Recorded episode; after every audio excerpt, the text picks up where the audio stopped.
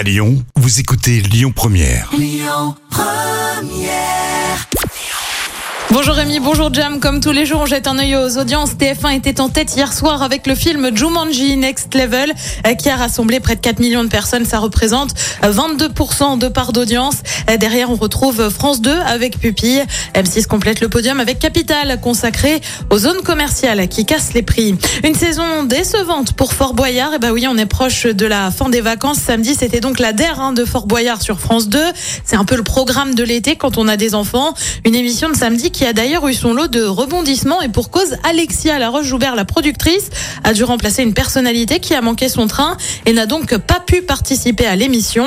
La productrice affirme avoir redressé la barre après une saison décevante, non pas cette année, mais bien en 2021 avec, je cite, euh, trop d'images et de séquences un peu gratuites qui cassaient le rythme de l'émission. Euh, Visiblement, ça semble aller mieux, c'est bien ce qui compte. Samedi dernier, Fort Boyard a attiré près de 2 millions de personnes. Et puis, c'est un peu l'événement de cette rentrée côté série, l'arrivée de House of the Dragon, série dérivée de Game of Thrones qui se passe 200 ans plus tôt.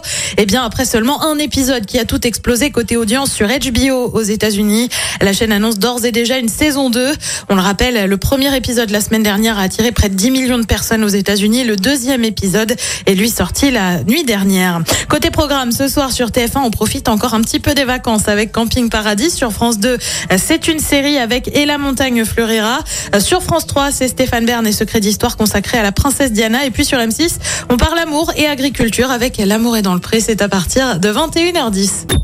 Écoutez votre radio Lyon Première en direct sur l'application Lyon Première, lyonpremière.fr et bien sûr à Lyon sur 90.2 FM et en DAB+. Lyon Première